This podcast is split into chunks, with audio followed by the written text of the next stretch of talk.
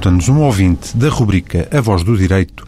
se a entidade patronal é obrigada a pagar todos os complementos redigidos e assinados no contrato de trabalho quando a pessoa é reformada por invalidez. É manifesto, na situação descrita, que até o dia em que o trabalhador esteve ao serviço do empregador, tem o mesmo direito a receber o seu salário e todos os demais complementos que sempre auferiu durante a sua vida profissional ativa, de oportunidades, isenção do horário de trabalho, subsídio de alimentação, trabalho suplementar, prémios, etc.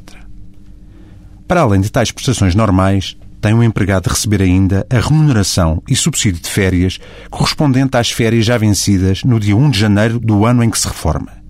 bem como os proporcionais dessas duas prestações e do subsídio de Natal relativos ao tempo de serviço prestado nesse mesmo ano.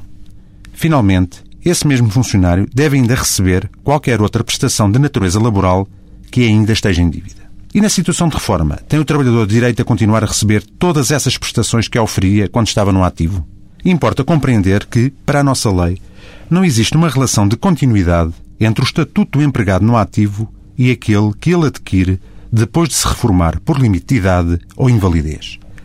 Com o reconhecimento da qualidade de reformado pelas instituições da Segurança Social competentes, cessam, em regra, os direitos e deveres emergentes da relação de trabalho, nascendo a partir desse momento uma outra relação de natureza substancialmente diferente entre o empregado na situação de reforma e aquelas entidades. O trabalhador reformado, em vez do salário, subsídios, prémios e demais prestações que recebia na sua vida ativa,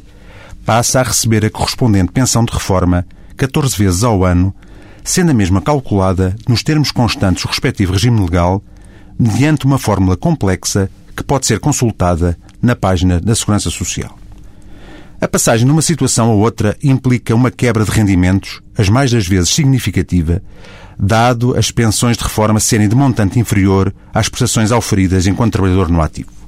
Importa realçar, contudo, a possibilidade do trabalhador reformado continuar a laborar para o mesmo empregador ou mesmo para outra entidade patronal, com os inerentes reflexos ao nível do valor da pensão de reforma e da própria natureza do vínculo de trabalho, pois passa em regra de empregado efetivo a contratado a prazo de seis meses com um regime especial ao nível da sua manutenção e cessação. Voltaremos a este assunto na próxima terça-feira.